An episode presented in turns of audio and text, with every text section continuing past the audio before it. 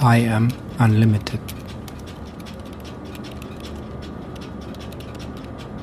Liebe Anne, sicher fragt ihr euch manchmal, was das ist, wovon ich immer rede.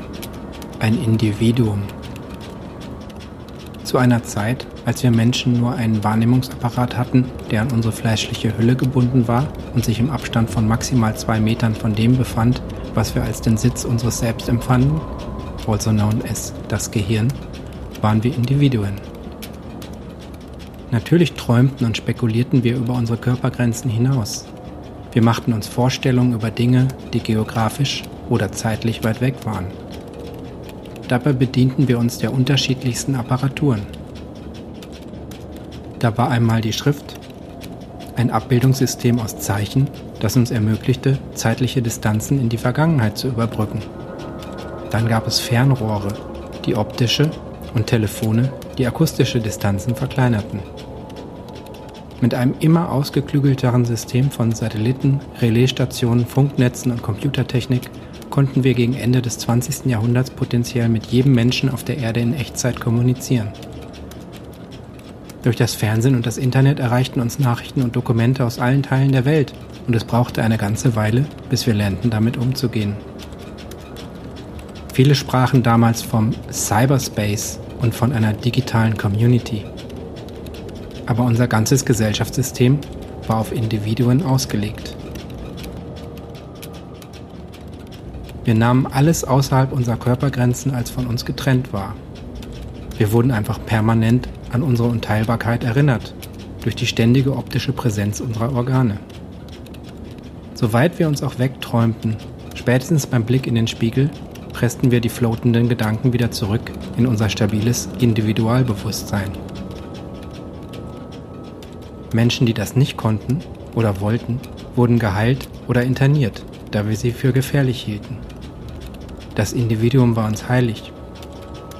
Es war die Geschäftsgrundlage unseres Wirtschaftssystems und das konstituierende Element unserer Demokratie, unseres Rechtssystems und unserer Eschatologie.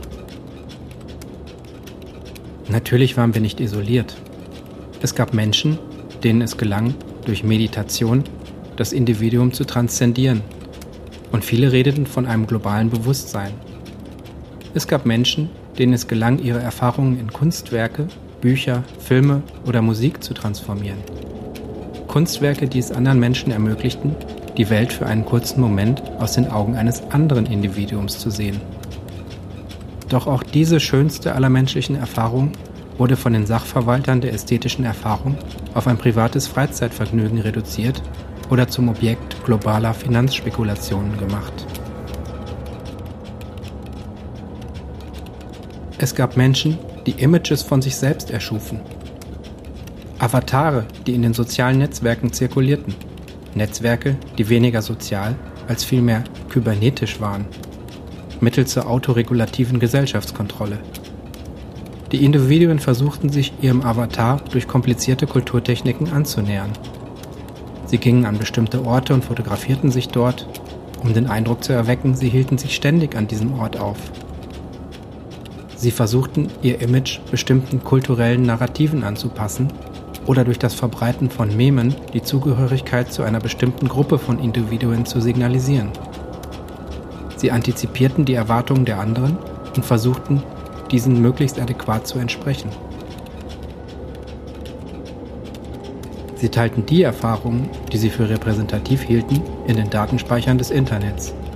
Sie wurden zu Millionen von menschlichen Drohnen, bewaffnet mit technischen Apparaturen, um die Welt so aufzuzeichnen, wie sie sein sollte.